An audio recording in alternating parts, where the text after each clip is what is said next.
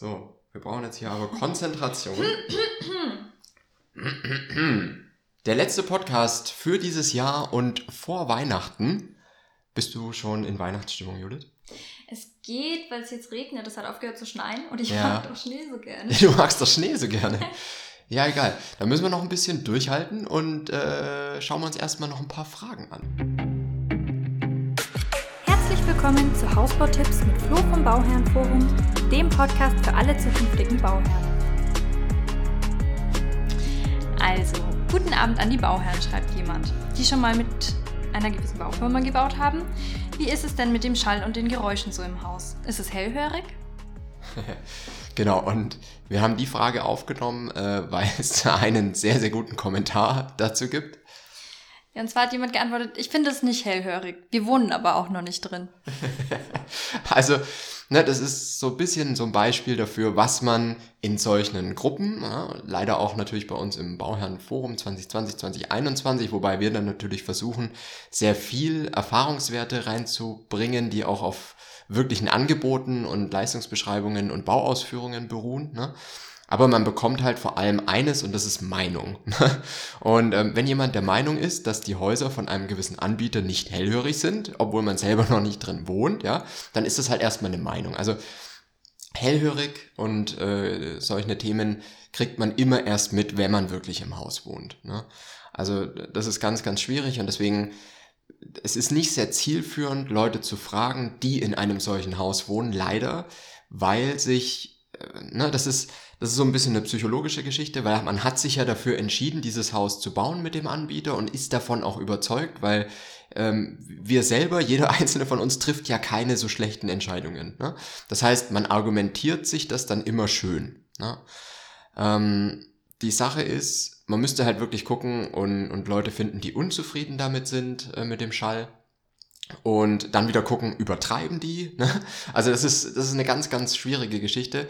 Deswegen würde ich mir einfach immer versuchen, selber ein Bild zu machen. Also sehr, sehr viele Kundenhäuser besuchen, verschiedene Musterhäuser ähm, und so weiter. Und gerade bei Kundenhäusern ist es normalerweise so, dass die halt normal gebaut sind, nicht wie Musterhäuser, die doch immer eine Sonderausstattung und vielleicht noch Zusatzmaßnahmen beim Schallschutz und sowas haben.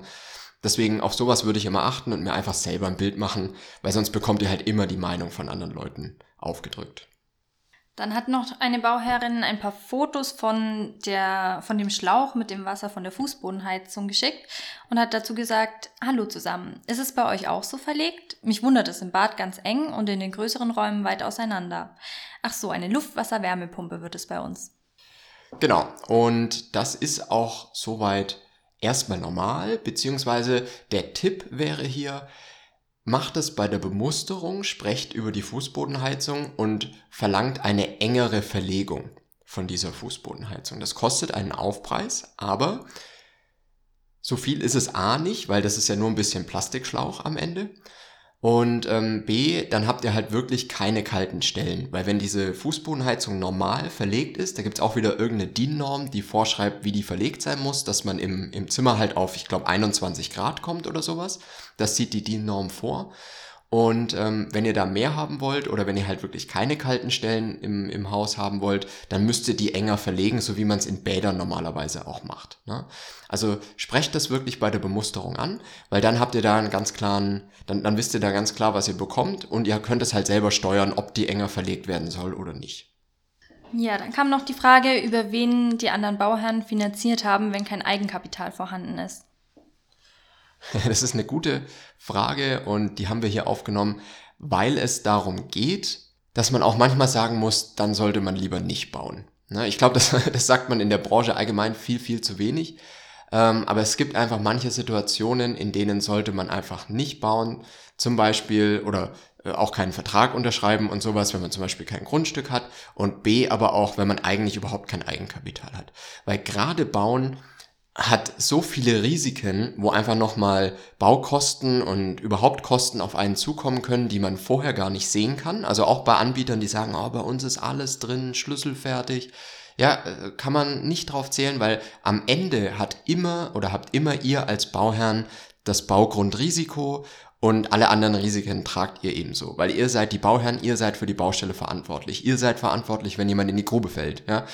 Das ist am Ende so. Und Deswegen ist es ganz, ganz schlecht, ohne Eigenkapital was zu machen, weil dann seid ihr null flexibel. Ne? Die Bank leiht deutlich weniger Geld zu deutlich höherem Zinssatz. Ähm, da seid ihr von Anfang an eigentlich in einer schlechten Position. Das heißt, an der Stelle kann man nur sagen, wirklich Eigenkapital aufbauen und dann ist die ganze Sache deutlich sicherer. Und ähm, da ist Bauen halt einfach ein Unterschied zu, ich kaufe mir eine Wohnung zum Beispiel oder ich kaufe ein Haus, da habe ich einfach nur den Kaufpreis plus, Bauen, äh, plus Kaufnebenkosten und das war's. Ne?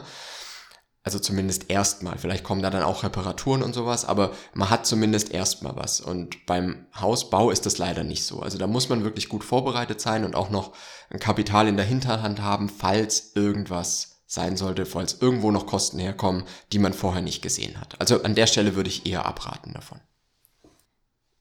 Die nächste Nachricht, da geht's um die Dachformen. Und zwar fragt da einer, wir wollen ein Doppelhaus bauen. Im Angebot will man uns das zweieinhalbgeschossig planen, aber mit Satteldach. Der Architekt müsste dann hinterher aber in ein Walmdach umändern. Man könnte das so nicht im Angebot machen. Aber wir wollen es schriftlich festhalten, dass die Kosten beim Architekt nicht über ein Limit dabei, nicht über ein Limit gehen. Ist das so üblich? Ich will eigentlich so viel wie möglich ins Angebot reinnehmen lassen. Er will es auch direkt mit der Baufirma planen. Wir könnten dann immer noch was abwählen, was wir lieber selbst machen wollen. Und in der Bemusterung könnte man auch mit einer Gutschrift rausgehen? Ja, ich habe schon mal gehört, dass man aus der Bemusterung mit einer Gutschrift rausgeht. Das ist ein Mythos oder eine Legende, die man mal gehört hat. Ja, es kann natürlich passieren, aber in der Regel ist es nicht so. Ne? Also in der Regel geht man da immer mit, mit noch was on top raus. Aber viel wichtiger ist, es sollte wirklich alles vor Vertragsunterschrift so geplant sein, dass es auch wirklich zu dem Haus passt, das ihr haben wollt. Weil das Problem ist, Gerade so eine Dachänderung, das ist ein enorm großer Posten, also es macht bestimmt 9.000 oder 10.000 Euro am Ende aus und ihr könnt null nachvollziehen, wie da die Preisgestaltung ist. Und nur wenn euch im Vorfeld jetzt gesagt wird, das Walmdach kostet jetzt, weiß ich nicht, 9000 Euro mehr zum Beispiel, ne? oder weniger, je nachdem. Ähm, dann könnte man sagen, okay, wenn ich das dann später wieder rausnehme, dann werden mir diese 9000 Euro erstattet.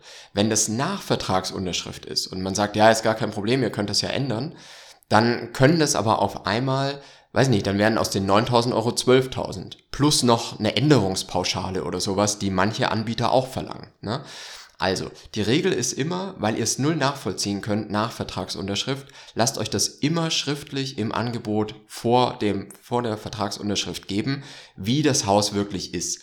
Und da muss man nicht die letzte Ausstattung mit drin haben, also nicht die letzte Fliese und auch nicht ähm, die, die komplette Elektroausstattung und sowas. Das kann dann wirklich bei Bemusterung noch gemacht werden, das ist kein Problem. Da sind die Preise auch nicht so hoch, aber gerade die Eckdaten des Hauses, also die Größe, die Außenmaße, die Dachform, die Dachneigung, die Schneelast, all diese Punkte, die wirklich enorm wichtig sind ne?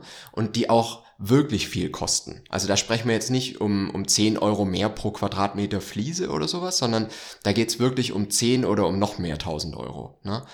Und deswegen sollte das unbedingt vorher feststehen, was ihr da wirklich bekommt und was für ein Haus ihr da kauft. Und wenn jetzt zum Beispiel laut Bebauungsplan vorgegeben ist, dass ihr eben ein Walmdach braucht, ja, dann bringt euch das auch nichts, wenn ihr jetzt ein Haus unterschreibt, also ihr kauft dann ein Haus mit Satteldach, was ihr auf dem Grundstück dann so wieder gar nicht bauen könnt. Und ich würde mich nie auf eine Aussage verlassen, dass man das danach noch ganz locker ändern kann, weil da kommen immer Gebühren auf euch zu oder irgendwelche Kosten. Ne? Dass die sagen, oh, aber jetzt haben wir gesehen, das Walmdach müsste man noch dann speziell verstärken, das ist im Standard nicht dabei oder sowas. Ne? Also macht es wirklich, dass ihr vorher genau wisst, was kaufe ich da und passt es zu dem, was ich haben will. Ja? Und wenn es nicht so ist, dann muss man es an der Stelle wirklich lassen und sich ein Unternehmen suchen, das das macht, weil das ist eigentlich überhaupt kein Problem. Ne? Das geben die in ihr Programm ein, dann kann man da ein Sattel, äh, aus dem Satteldach ein Walmdach machen und dann passt es. Also ist überhaupt kein Thema. Ne? Das würde ich genauso machen und wenn die Baufirma das nicht mitmacht, dann sucht euch eine andere. So, und als letztes hatten wir dann noch das Thema KfW. Genau, da soll es nämlich ein paar Änderungen geben. Und ähm, vielleicht kannst du das mal kurz vorlesen, Judith, was da, da steht nämlich auf der KfW-Seite, habe ich das mal rausgesucht, ähm, steht so ein bisschen was äh, dazu. Ja, da ging es um energieeffizient bauen und sanieren und der Stand der politischen Diskussion. Die Bundesregierung hat im September 2019 gesetzlich verbindliche Klimaziele auf den Weg gebracht. Wir befinden uns im Moment noch in Abstimmung mit dem zuständigen äh, Ministerium. Daher können wir zurzeit noch keine Aussage treffen, ab wann es welche Auswirkungen auf die KfW-Förderprodukte geben wird.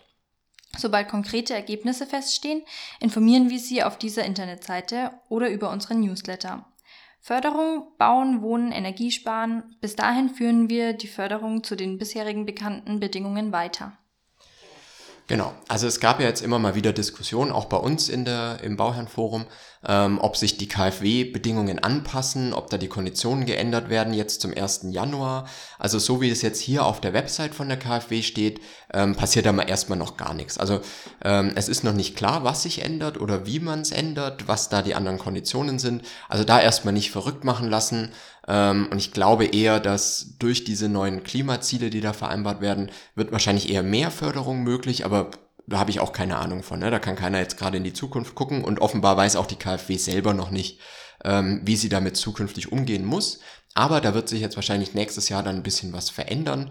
Und ähm, ich glaube, da kann man bei der KfW einfach mal dranbleiben, ähm, wie attraktiv oder unattraktiv diese Programme dann werden. Ja. Das waren auch schon wieder die Fragen für heute und damit auch für dieses Jahr. Frohe Weihnachten euch allen! Frohe Weihnachten und guten Rutsch und wir sehen uns dann in der zweiten Januarwoche wieder. Bis bald! Bis bald!